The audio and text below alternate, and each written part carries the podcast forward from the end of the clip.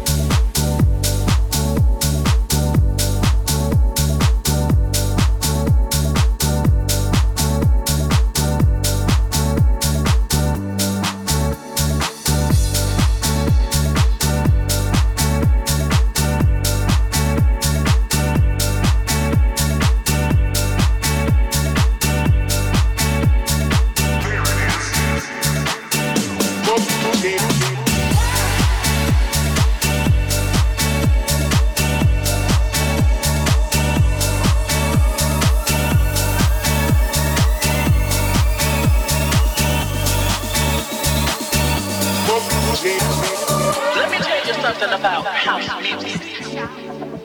It's not just a groove. House is a feeling. And when you feel it, you will understand that house music is freedom. Freedom to be who you want to be. It doesn't matter who you are.